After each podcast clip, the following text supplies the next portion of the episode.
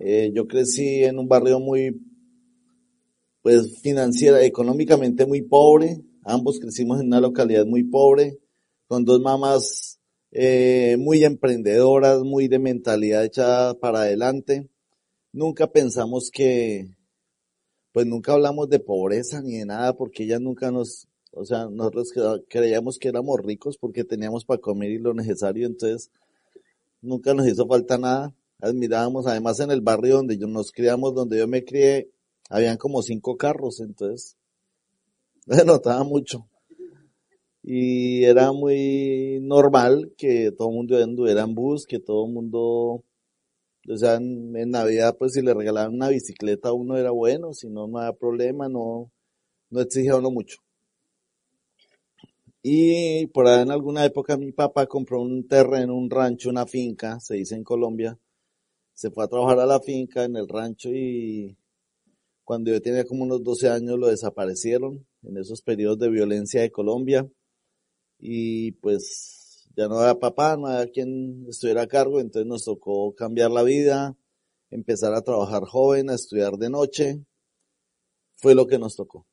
A veces uno se lamenta por esa vida, lloré muchas veces, pero ya, ya no lloro, ya sé que esa vida fue la que nos formó y nos enseñó a ser valientes. Y pues por parte de mi esposa también creció una familia igual, cuatro hijos, mi suegra sola, mi suegro se desapareció solo. Él se fue y dijo, ya vengo, se fue por lo del desayuno y no ha vuelto. Y ahí empezamos a trabajar nosotros, a sacar adelante la vida de mi suegra también muy valiente, sacó a sus hijos, los llevó a la universidad, trabajó en muchos oficios que hay en Colombia para hacer, como en cualquier país de Latinoamérica. Y no hubo excusas, no hubo una razón como para quedarnos ahí. Además, esas dos mamás fueron muy parecidas porque ambas querían que sus hijos fueran a la universidad, que fueran profesionales, que cambiaran su forma de pensar. Y lo lograron. De pronto hoy nos pueden estar viendo desde el cielo y dirán, valió la pena lo que hice por mis hijos. Porque no, no, no, no lograron lo que querían. Eh, yo estudiaba de noche, no era muy bueno, no, yo no fui muy buen estudiante, yo hice, yo no sé si acá se conoce, yo hice cinco octavos. Octavo es cuando usted estudia álgebra. Bueno. O sea, yo era malo para las matemáticas, para que me entiendan. Entonces yo perdí el año, volví, lo perdí, volví, lo perdí, volví, lo perdí y la quinta vez lo pasé. Entonces, si alguno ha perdido por matemáticas, alguna vez perdió, por ahí cuando estudió algo, le tenía fobia a las matemáticas, ahí estaba yo. Y yo empecé ahí a trabajar y a hacer, me trabajé en muchos oficios, trabajé en, en Bogotá, es un clima a 2.600 metros sobre el nivel del mar, es frío, fresco dicen ustedes, o sea, es como unos grados de 7 grados a 18 cuando hay mucho calor. Y se cultivan flores.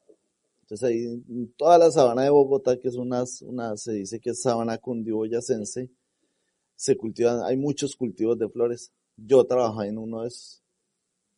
Después trabajé haciendo lechones asados, después trabajé haciendo partes eléctricas de carros, después trabajé manejando montacargas, que son los carritos que llevan dos cuchillas hacia adelante, que levantan los carros, los contenedores. Trabajé lavando taxis de noche, trabajé pintando carros, trabajé, ¿alguno ha trabajado en construcción? Bueno, yo trabajé en eso. Eh, empecé a trabajar, me pusieron a hacer, a llevar unos bultos al hombro y al mediodía me fui a almorzar y no volví. O sea, trabajé, trabajé mediodía en eso, me quedó grande, fue lo único. Ni, ni fui a cobrar. Pero los que hacen eso son unos berracos. Son unos berracos porque eso no es para cualquiera.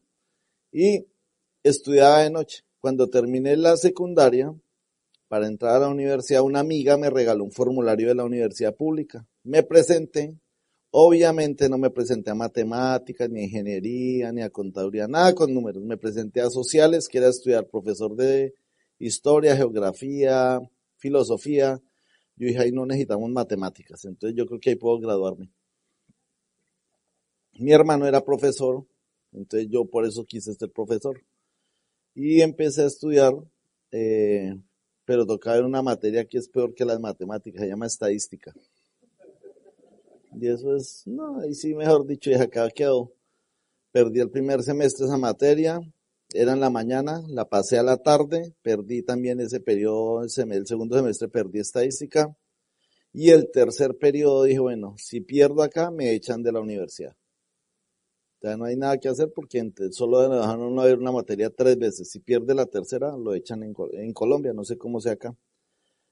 Y yo no era tan disciplinado. La verdad no, era que no fuera inteligente, es que no era disciplinado. Y empecé a hacer la, el semestre, reuní a mis amigos, les dije, bueno, vamos a hacer una cosa, contratemos un profesor de estadística para que todos pasemos. Pero el profesor no volvió. Y se acabó el semestre y el decano de la universidad llegó y dijo que todos habíamos pasado estadística.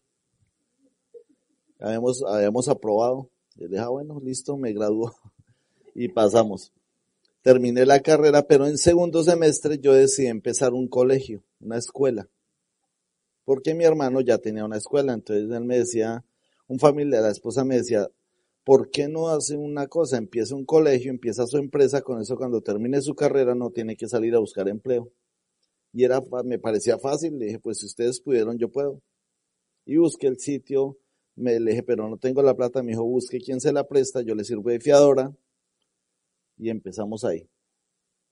Y en ese, en esa en esa escuela, yo tenía un grado preescolar, primero, segundo y tercero.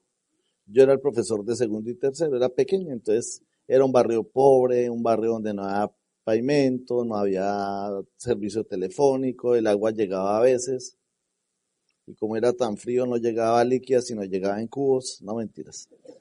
Era eran unas condiciones de verdad bien difíciles. O sea, contársela hoy en día es un chiste, pero vivirlo en esa época, dice un amigo mío que no, o sea, no parece historia cuando estás haciendo la historia. Nunca crees que vas a tener que contar eso, pero eso nos pasó. Y empecé con el colegio, entonces yo dividía el tablero en dos, le dictaba el tema a los de segundo, les dejaba tarea, le dictaba el tema a los de tercero, les dejaba tarea, yo era el que arreglaba los pupitres, yo era el que vendía la cooperativa, yo era el que atendía los daños del colegio, yo era el secretario, yo era, decimos en Colombia, yo era Zoila, soy la que hace todo. Y ahí estábamos nosotros trabajando. Y en diagonal al colegio, así como en, al frente, había un almacén de calzado. Y ahí se la pasaban tres niñas muy bonitas siempre. Yo no les ponía mucho cuidado, ellas eran las que me miraban a mí. Hasta yo, ella, ella hoy en día dice que nunca me vio, pero yo todos los días tenía que pasar por ahí para mi colegio. Y un día, el, no, yo sabía que sí me veían porque yo solo tenía un pantalón negro y una chaqueta amarilla. Entonces yo parecía una señal de tránsito. Era obvio que me veían pasar por ahí. Y un día estaba yo ahí parado en el colegio dictando mi clase normal en el salón cuando golpearon. Entonces yo también era el portero, me tocó salir a abrir. Y, en la, y abriendo la puerta, pues apareció una, una de las tres hermanitas.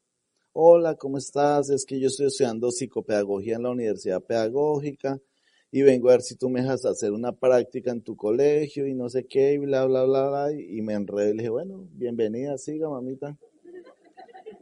Y ahí llegó Elsie Duarte, mi esposa. Ahí vamos, ahí seguimos todavía haciendo prácticas pedagógicas, ya llevamos cinco niños, nos ha ido bien, entonces empezamos a crecer el colegio. Ese año compramos el primer terreno, no éramos muy inteligentes para comprar terrenos, entonces cuando les muestro ahorita las fotos se van a dar cuenta, era una loma así, o sea, Bogotá está a 2.600 metros de las estrellas y yo estaba 200 metros más cerquita de las estrellas, más arriba. Entonces todo era así de para abajo o de para arriba, o de para abajo o de para arriba, pero no había parte plana. Entonces compramos un terreno que tenía 7 metros de frente, 14 de fondo y 25 de para abajo. O sea, era más largo para abajo que para el fondo y para los lados. Pero era nuestro sueño, tener un terreno para el colegio. Y él sí, ese día llegó una señora como que estaba, necesitaba hacer una llamada, llamó desde el colegio, desde la oficina, y él sí la escuchó que hablaba, y le decía, bueno, me da la plata y viene y se toma el lote. coge su terreno. Y él sí le dijo, ¿cuál terreno? Dijo, ese es el frente que estoy vendiendo, profesora, es que es mío. Dije, ¿por qué no me lo vende a mí? Dijo, pues si me da la plata mañana se lo vende. Y fue así rápido, eso fue de palabra un negocio. Dijo, listo, sí, sí, mañana y empezamos a hacer el negocio. Y yo volteé a mirar a él, sí, como cuando usted mira a su mujer que usted sabe que no hay plata. ¿De dónde vamos a pagar? Pues ese día buscamos la plata, al otro día pagamos el primer terreno del colegio y empezamos a funcionar. Duró ese terreno mucho tiempo ahí, ese terreno era como, quedaba como en la mitad de una cuadra así de casas y ahí tiraban basura, eso parecía un museo, habían pedazos de carro, pedazos de muebles, llantas, maletas, bolsos, eh, muñecos descabezados, todo eso que decía, bueno, ese es el hueco todo el mundo lo veía como basurero, pero nosotros lo veíamos que ahí un día íbamos a tener un colegio. O sea, no importa, no importa lo que diga la gente, lo importante es lo que usted ve. Lo que los demás opinen, eso no sirve para nada. Yo nunca, nunca pagué una cuota en el banco con las opiniones de mis amigos. Nunca compré un carro con las opiniones de mis amigos, nunca compré mis casas con la opinión de mis amigos es lo que valga lo que tú piensas de lo que vale. Y así lo hicimos y empezamos a trabajar. Después compramos otro lote, otro lote, pero esa zona, esa loma no tenía, no tenía propiedad del terreno.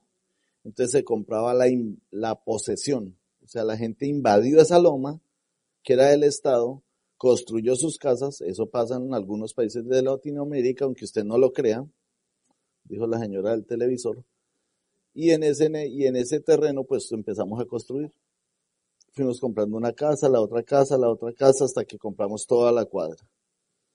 Y en ese terreno que empezamos con 60 niños, un colegio, hasta hace seis años teníamos 1.500 estudiantes, lo certificamos con ISO, lo articulamos con la universidad, sacamos 14 promociones de bachilleres, eh, se cumplió el propósito y la visión porque muchas personas de esos estudiantes hoy en día son mis amigos, son profesionales, son muchachos que crecieron en esas condiciones económicas muy difíciles, pero que en su momento la educación fue la mejor herramienta para poder salir adelante. Y nosotros satisfechos estuvimos ahí, pero cada terreno y cada construcción que íbamos haciendo nos íbamos endeudando más. Y como no teníamos propiedad del terreno, pues los bancos no nos prestaban pero había gente que prestaba, de esos amigos que usted tiene, que prestan al 3, al 4, al 5%. ¿Sí tienen amigos de esos? De esos tenía yo un poco de amigos al 7%, al 12%. O sea, dependiendo la urgencia, así era la tasa de interés. ¿Lo necesita para hoy mismo? Al 10%. ¿Para cuánto tiempo? Para allá. Listo, ya lo tengo, pero vale tanto. Y nosotros crecimos con la filosofía que el que nada debe, nada tiene. Y creímos que esa era la única filosofía de vida. Entonces, como toda mi familia andaba endeudada, nosotros entramos al mismo jueguito. Y endeudados comenzamos desde pequeños. Entonces, cuando nos dimos cuenta, la deuda era impagable. Y a pesar de que el colegio estaba lleno de estudiantes, pues era muy difícil pagar.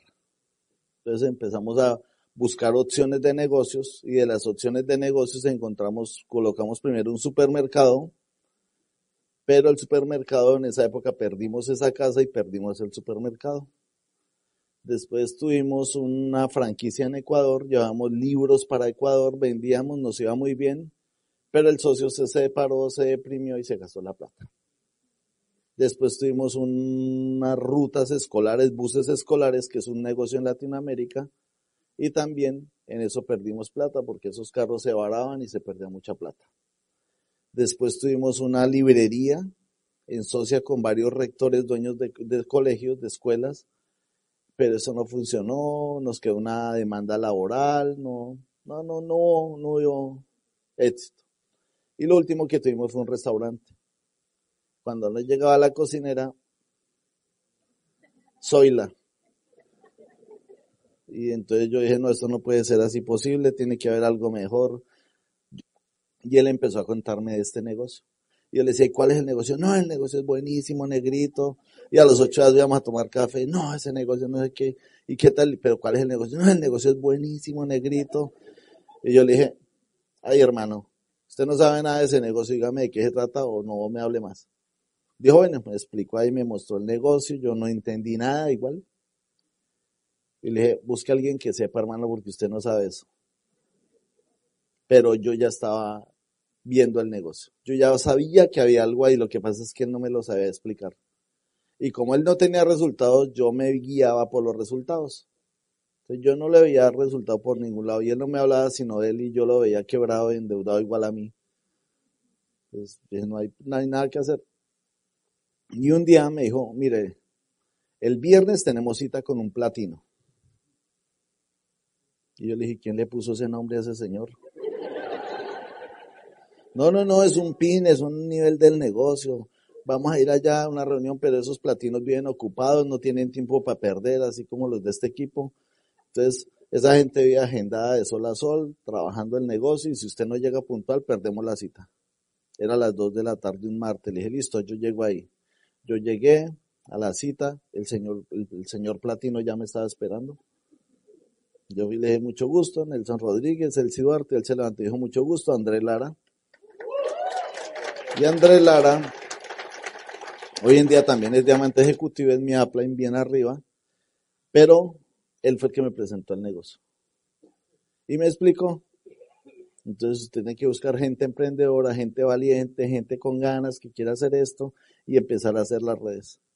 Y mi mujer dijo, el afán no va a firmar nada. Quién sabe si nos van a tumbar, nos van a redar, nos van a robar. ¿Qué nos van a quitar si estamos, estamos endeudados? ¿Qué nos iban a quitar? ¿Sí me hago entender? Y empezamos el negocio. Nosotros emocionados, felices. Qué bueno tener un equipo. Qué bueno tener un equipo. Y arrancamos y empezamos a trabajar duro.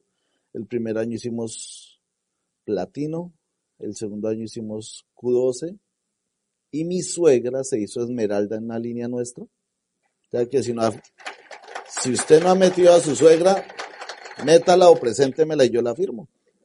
Y ese día arrancamos. Y al tercer año hicimos el esmeralda, al quinto año hicimos el diamante y al séptimo año hicimos el diamante ejecutivo. Trabajamos fuerte. No somos mejores que nadie, lo que pasa es que teníamos afán, teníamos clara la razón. Yo entré por pagar mis deudas, yo entré por mis hijos, tengo cinco hijos. Yo entré por tener una vejez libre y tranquila. Esas fueron mis tres principales razones. Y pues al lado mi mujer.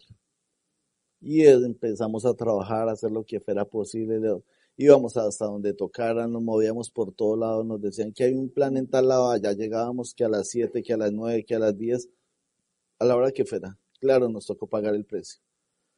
Porque nosotros entrábamos a nuestro colegio a las 6 de la mañana. Recibíamos niños a las 7. Salían los niños a las 3 de la tarde. Y a las 4 nosotros estábamos haciendo el negocio de Amway. 5, 6, 7, 8, 9, 10, 11, 12 de la noche donde fuera. Así que si sumarse hasta las 10 de la noche en la casa está perdiendo el tiempo. Porque el negocio se hace allá en las casas. Y si está lloviendo, y si está nevando, y si está haciendo frío, mejor porque los encuentran en la casita tomando café. Y no afuera. Entonces yo empecé a hacer eso y todo lo que nos decía el equipo lo hacíamos. Nunca hemos discutido que si esto o lo otro. Lo que decía el equipo lo, hicimos. Y eso fue una bendición porque eso nos sacó adelante el negocio. Bueno, muy bien. Cuando llegamos a este negocio, pues eh, nos enfrentamos a los retos que todo el mundo se enfrenta muchísimas veces pues la gente ve un suceso pero desconoce el proceso, ¿verdad? La gente cree que, que llegamos de esa manera, que todo ha fluido. Muchas personas se acercan y le dicen a uno que ustedes han sido de buenas, todo les ha pasado, han salido las cosas, pero nos hemos enfrentado a los mismos retos que cualquier persona se enfrenta a este negocio. Nosotros arrancamos en agosto del 2007 a trabajar este proyecto, empezamos a trabajar, a contarle a la gente, a todo el mundo, nos habían dicho que el plan se le va a todo el mundo, nosotros hicimos caso y empezamos a incluir personas, un montón de gente en nuestro grupo. Eh, sin embargo, eh, pues no pasaban cosas, o sea, lo mismo, la gente firmaba, no volvía, no aparecían, no montaban su volumen. Y, y, empezamos a darnos cuenta que había muchas cosas que necesitábamos aprender. El tema era que nuestro reto, principalmente el mío, era que yo soy súper acelerada, yo quería todo ya, nos sentamos con Andrés que pues es la persona que nos estaba mentoreando, que nos enseñó a construir este negocio. Yo me acuerdo la primera reunión, le dije, bueno, dinos qué hay que hacer. Entonces dijo, hagan una lista de personas, eh, pongan ahí los nombres de toda la gente que ustedes conocen que sea emprendedora, que le gusten los negocios, que le guste el dinero, que les guste salir adelante. Eso fue un martes, el jueves yo lo llamé y le dije, ¿qué volarita? Eh, hicimos la lista, salieron 75 personas, ya los llamamos a todos y todos dijeron que no.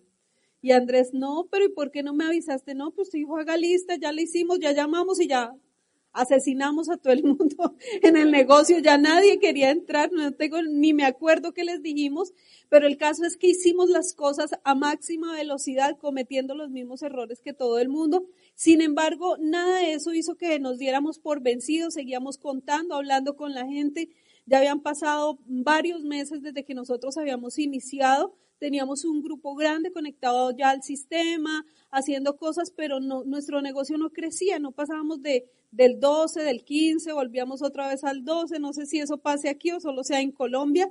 Nosotros estábamos ahí en ese proceso de que sí, de que no. Eh, y pasa algo que, es, que quiero compartírselos con ustedes. Estoy hablando rapidísimo para aprovechar el tiempo, así que usted escúcheme rápido. Eh, nosotros llegamos a enero, ya habíamos iniciado desde agosto, ya llegamos a enero, no había pasado nada en el negocio, no lográbamos calificar a plata, que era como nuestro objetivo principal. Y, entonces eh, nos promueven el seminario de enero, nos dice Andrés, no, en enero vamos a tener al mejor orador que yo conozco en Latinoamérica, ustedes tienen que estar allá. Y yo dije, ok, pues si tú dices que hay que estar allá, ahí estaremos. Y empezamos desde la mañana a organizar todo para poder ir al seminario. Ustedes se imaginarán que cuando tiene uno cuatro hijos, en ese momento teníamos cuatro, cuando uno tiene cuatro hijos y tan pequeños, pues no cualquiera se los cuida, tocaba ir a repartirlos por toda la vecindad. Entonces a cada uno con su maletica, la ropa de cambio, lo que iba a comer, organizando a todos los niños para ir a dejarlos a guardar mientras nos íbamos al seminario y estamos en ese corre-corre y armando todo, cuadrando todo para poder salir. Y yo entro al cuarto y encuentro a Nelson así. Yo le dije, ¿qué pasó? Dijo, no, que no vamos a ir al seminario. Le digo, ¿por qué? Yo ya tengo todo organizado. Me dice, porque no tenemos con qué pagar la entrada al seminario. Y, y, hoy hablábamos un poquito con las señoras de lo importante que es tener un código de pareja, de apoyarse, ¿no? A veces o el uno o el otro, ah, yo le dije, usted no puede, ¿sí? Entonces, Nada de eso, siempre nos hemos apoyado, siempre hemos trabajado juntos. Yo me quedo mirándolo y le digo, no, no, no, tenemos que ir. Ya le dijimos, además le dijimos a un montón de gente hay que ir. Y yo me acuerdo que a mí me habían pagado una cadena, se llama en Colombia, no sé cómo, si ustedes lo conocen, que es cuando se reúnen varias personas y todos empiezan a hacer aporte, una tanda. Eh, habíamos terminado una tanda y a mí me habían pagado una parte de mi dinero con monedas y yo había cogido todas esas monedas y las había guardado por allá en un closet por si una emergencia. Nelson dice que es que todas las mujeres tenemos un guardadito. Eso no es verdad, eso es puro cuento que él tiene. Eh, ahorita llegan los señores por allá a esculcar esta noche, después de este fin de semana. Así que yo le digo, amor, tenemos lo de, las, lo de lo que me pagaron. Entonces así, todo digno, todo macho, ¿no? Como mexicano, parece mexicano mi marido para esas llega y se queda mirándome y me dice, a mí me da pena. yo le digo, no sé, oh, eso uno va a una estación de servicio y ahí le cambian esas monedas por billetes y lo convencí. Entonces organizamos todo, los niños vivíamos en un quinto piso sin ascensor, entonces pues se imaginarán que uno para salir las mujeres sabemos cómo es el niño, la otra maleta que se quedó, ya íbamos saliendo, bajamos el edificio y yo llevaba mis, mis, mis dos chiquitines de la mano, las maletas de ellos y las monedas y yo iba súper incómoda. Así que le paso a uno de mis hijos, al, al, bueno, al músico, creo que lo vieron a, ustedes ahorita ahí. Le paso la bolsa a él y le digo, cógeme esto, llévame estas monedas y seguimos bajando. Y cuando vamos llegando al, al sótano, a mi hijo le entra un instinto no sé de dónde, como medio satánico, porque no, no hay otra manera de escribirlo. Nelson David es, el, es de mis hijos el más tranquilo, el más relajado. El hombre tiene una velocidad en la vida. O sea, uno no lo mueve ni en un terremoto, ¿no? Uno dice, ¿qué hubo, qué hubo? Ay, más relájate. Entonces, toda hora vive así. Él vive a una velocidad, camina despacio, e, el hombre es súper relajado. Y ese día, lo que él nunca hubiera hecho, coge la bolsa y hace esto con la bolsa. Y cuando hace eso, obviamente la bolsa se rompe, se desfonda, se riegan todas las monedas, ya íbamos llegando al sótano, así que todas las monedas debajo de los carros, eso estaba oscuro. Eh, cuando Nelson baja, para no alargarle la historia, yo estaba sentada en, los en, la escalera llorando eh, y mis hijos tratando de sacar monedas del piso, recogiendo los guardas del edificio súper divertidos con nosotros. Y yo tenía mi ego aporriado por todo lado llorando ahí. Entonces me dice, ¿qué pasó? Le digo yo que este chino, nosotros le decimos a los hijos chinos, ¿no? Ya se dieron cuenta y que este chino rompió la bolsa y ya no hay monedas para ir al seminario. Entonces no vamos a ir a ningún seminario, ahora la llevo yo. ¿sí o no? Arriba era él, ahora yo. No vamos a ir a ningún seminario. Entonces Nelson me dice, no, nos vamos, tú dijiste que íbamos a ir al seminario, como fuera, recojamos lo que podemos y nos vamos para el seminario. Así que llegamos nosotros a ese seminario. Yo todo el camino me fui muy frustrada, con mucha rabia, tenía mucha rabia porque en mi cabeza como que algo empezó a pasar, ¿no? Entonces empiezan los pensamientos, la mente a querer ganar, no importa si has leído libros, no importa si ya has ido a convenciones, no importa si has escuchado audios, la cabeza empieza a jalarlo a uno para el punto de retorno, esto no funciona, esto es mentira, eh, ¿qué va? Si tantos años trabajando en el colegio, teníamos 1500 estudiantes y nos habíamos levantado sin un peso en el bolsillo, entonces la cabeza empieza a decir, si no funciona el colegio, ¿esto qué va a funcionar? Esto es mentira, ta, ta, ta, y la cabeza reloca yo no decía nada porque pues con Nelson como que siempre hemos tratado de tener un código que ninguno va a rajar al otro, mejor nos quedamos callados. Así que todo el camino yo voy dándome cuchillo internamente, esto se acaba, yo no vuelvo a ningún evento de esta cosa, aquí es el fin. Así llegamos a nuestro seminario.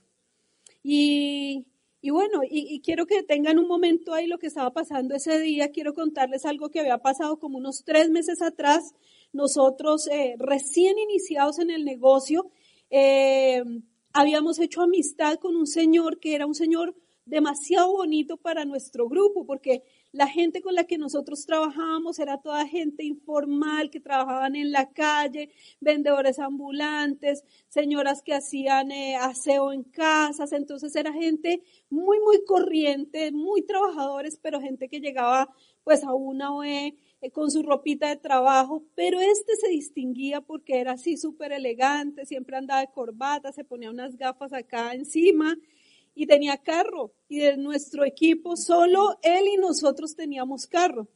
Entonces, este señor ya llevaba un tiempo en el negocio, llevaba tal vez como unos 15, 20 días, cuando un día llega a nuestro colegio a decirnos que quiere hablar con nosotros.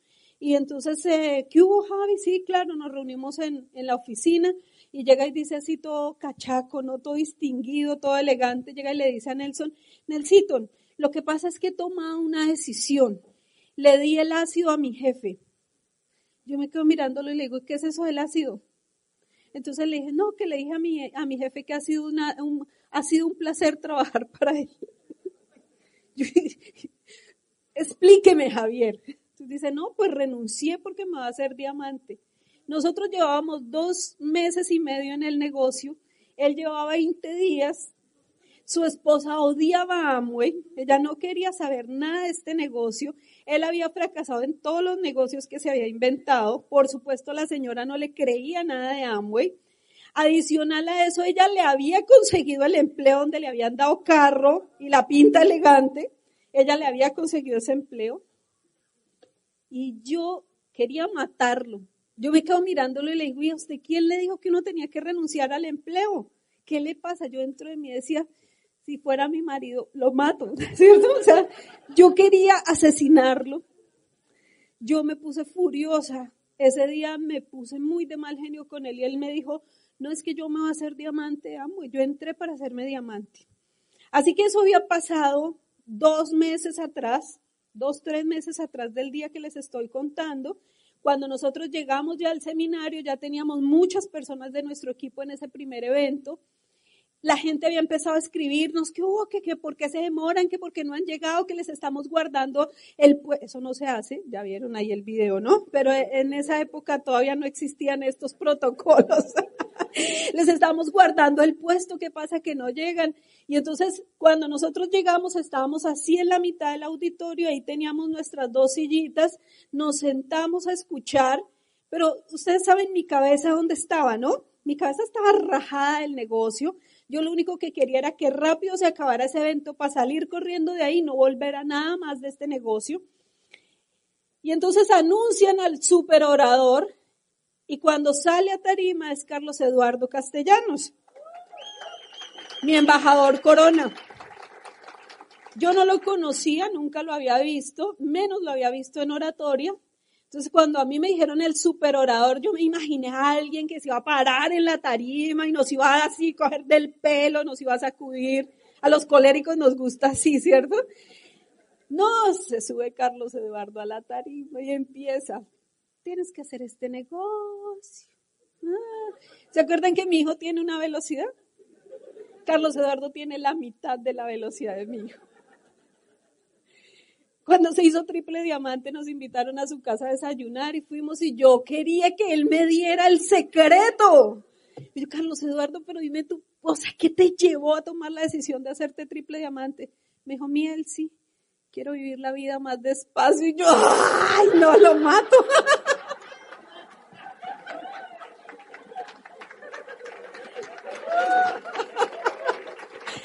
Así que ese día cuando nos dicen que el superorador, yo me imaginaba a alguien así y sale Carlos Eduardo a esa tarima con toda la tranquilidad, tienes que hacer esto, porque si no haces este negocio, porque no sé qué. Y yo escuchaba que este hombre hablaba y yo decía, yo quiero huir de aquí. Yo no quiero escuchar nada más. Porque ese día, estando ahí en la mitad, llega y dice Carlos Eduardo, escúcheme lo que dice. Si usted no tiene un sueño, no va a poder construir este negocio. Si no ha encontrado un sueño, una razón para hacer esto y ya invitó por lo menos a uno y le vendió el sueño, y yo volteo a mirar para un lado, toda esa gente era de nuestro grupo, miro para el otro, gente de nuestro grupo que nosotros estábamos llevando ahí. Y dentro de la mitad de este lado sale una cara que me hace emocionado. Era el canijo este que había renunciado que porque se iba a hacer diamante. Ustedes se ríen, ustedes no se imaginan la lloradera que me agarró. O sea, yo me ataqué a llorar ahí porque mi pensamiento fue cómo fuimos tan irresponsables nosotros de venderle toda esta idea a esta gente sin saber si esto es verdad o no. A mí me entró una culpa, un miedo, me entró de todo y yo me puse a llorar ahí en mi silla. Yo tengo un problema y es que yo, así como soy de apasionada para todo, cuando lloro es a llorar y lloro como un bebé, así. Así que yo en la mitad, imagínense en esta escena, Carlos Eduardo aquí muy diplomático, muy tranquilo, y yo allá en la mitad de la fila, mi mamá estaba al lado mío, sacó y me dio un puño y me dijo, y yo, peor no, o sea, yo decía, ella no tiene ni idea. Para mí no es una grosería, lo dije en colombiano, ¿no? Por si acaso. Los veo muy risueños yo, o sea, yo, yo decía, mi mami no tiene ni idea yo por qué estoy llorando. ¿Cómo le iba a decir a mi mamá, no tenemos ni un peso ni siquiera para venir al seminario? A mí me daba pena, pero yo estaba ahí llorando y llorando. Entonces mi mente como que empezó a abrirse un poco y yo empecé a decir mentalmente, Dios mío, esto tiene que ser verdad. Si no es verdad, que funcione, al menos para nosotros y para toda esta gente que ya ilusionamos. Y dice Carlos Eduardo enseguida, porque yo sé que más de uno estará diciendo, yo no tengo ni uno aquí, menos mal. Pues resulta que este hombre llega y remata y dice, y si usted no tiene ni uno todavía en este evento, no le ha contado a nadie, hágalo por dignidad. Y eso fue peor que lo que había dicho antes. O sea, si antes me pegó una patada y fueron como dos en un solo comentario, uy, no, yo lloraba, yo lloraba, yo dentro de mí dije, no Dios, esto tiene que ser verdad y si no funciona, lo hacemos funcionar, pero que se hace, se hace. Total, salimos de ese evento súper empoderados diciendo, vamos a hacerle, vamos a trabajar y efectivamente al mes siguiente nos calificamos a plata. ¿Qué queda de esto, señores? ¿Qué queda de esto? Compartirles lo mismo. Busquen una razón, busquen un sueño. Necesitamos salir de la zona de confort. Necesitamos desacomodarnos de donde estamos. A veces sentimos que ya la hicimos. Ustedes llegan a un país de mucho lujo, de mucha comodidad, eh, que como decía un amigo mío, así no tengan, aquí todo se puede comprar a crédito. Pero esa no es la vida, esa no es la libertad, ese no fue el sueño con el que se vinieron, ni es la promesa que le han hecho a mucha gente que está esperando un resultado de ustedes. Así que hay que incomodarse, hay que salir, hay que buscar lo que nos va a mover del punto donde estamos al punto donde queremos llegar. Es la única manera de hacer este negocio. Como les decía Nelson, pues eh, dentro de todo este proceso, en esos dos primeros años, nosotros podíamos trabajar una dos horitas diarias, teníamos nuestros niños pequeños, la empresa, estábamos estudiando los dos, así que el tiempo que podíamos dedicarle al negocio era muy poco, sin embargo al año ya nos habíamos hecho platino, al siguiente año platino fundador Q12 y mi mami se hace esmeralda en nuestro negocio.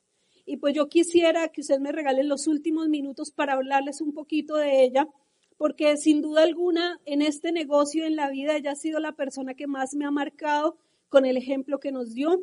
Mi mami arranca a construir este negocio, mi mami toda la vida fue vendedora ambulante, si saben, una persona que vende en la calle, lo que hay de temporada. Cuando nosotros conocemos este negocio, mi mami atravesaba un momento muy difícil, se había acabado de separar de su esposo, que no era mi papá, eh, y había muerto mi abuela, o sea, la mamá de ella, así que ella estaba en un momento difícil. Nosotros vamos a una reunión como esta, conocemos el negocio, yo dije, esto está perfecto para mi mamá porque yo ya se dieron cuenta cuál es mi temperamento. Mi mami era sanguínea, con más sanguíneo y otro poquito más. O sea, ella era la que armaba la fiesta, se vestía de rojo, de aretes, se maquillaba. Mi mami era una mujer súper, súper sanguínea. Así que como ella estaba tan triste por lo que le había pasado, yo vengo a un evento de estos y yo digo, esto es perfecto para mi mamá, ella sería infinitamente feliz aquí abrazando a toda esta gente, ¿cierto? Y pues efectivamente la invitamos al negocio, ella llega, conoce el negocio, pasó por encima de nosotros, no nos dejó ver nada, ella siguió adelante, no se puso a complicarse la vida. Después de Esmeralda, mi mami tiene una situación de salud, eh, es diagnosticada con una insuficiencia renal crónica y empiezan a dializarla. Un proceso supremamente difícil para mi mami entrar en el proceso de diálisis. Fue una etapa donde eh, se caía, se, se, se ponía muy malita, nos la llevamos a vivir a nuestra casa. Ya por fortuna Nelson y yo nos habíamos hecho diamantes en este negocio eh, y tuvimos el chance de, de cuidarla, de llevarla.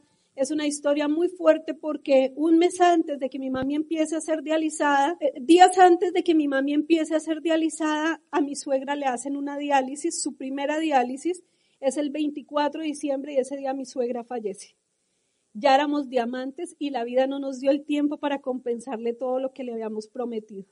Por eso siempre que le hablamos a la gente le decimos haga esto con sentido de urgencia, porque toda la gente que está a nuestro alrededor viene con una fecha de expiración, nosotros mismos también la tenemos. Mi suegra fallece el 24 de diciembre, al mes en enero mi mamá empieza a ser dializada, bueno, es diagnosticada y empieza el proceso para ser dializada, una etapa supremamente difícil, la llevábamos mal, no la devolvían peor, de la diálisis porque el cuerpo tiene que entrar en un proceso de acostumbrarse. Pasan nueve meses de esa manera. Mi mami mal, mal, mal. Viene una convención, es la primera vez que nos toca a nosotros correr el evento y era un evento gigante en Bogotá porque en esa época todo el mundo viajaba hasta la capital a la convención, habían como unas cinco mil personas. Nos distraemos el primer día. Ah, bueno, yo llevo a mi mami, le digo, Nelson me dice, llevemos a Leonor porque ella va a estar allá y, y la atmósfera y todo eso la va a poner a pensar diferente, la convencemos casi a las malas, no la llevamos. El sábado estuvimos pendientes, el domingo, distracción total con el tema de convención, se nos olvidó. Cuando yo me acuerdo de mi mamá, digo mi mamá, me voy a buscarla y la encuentro allá en la platea de una arena bailando con todos sus empresarios. Y yo me quedo, mira, la habíamos llevado en silla de ruedas, ¿no? Y estaba bailando. Y yo le digo, mami, ¿qué pasó? Dijo, mi no va a ser diamante. Y al año la estábamos reconociendo como diamante. Muchachos, cuando llegamos al negocio, nosotros llegamos pensando en nuestros hijos. Fue la primera motivación que tuvimos, que ellos tuvieran algo diferente. Algunos meses después nos dimos cuenta que podíamos pagar toda esa cantidad de dinero que debíamos, que de otra manera no hubiera sido posible y lo pagamos. Ese negocio nos dio la oportunidad de conocer gente maravillosa, aportarle y creímos que eso era lo que hacíamos.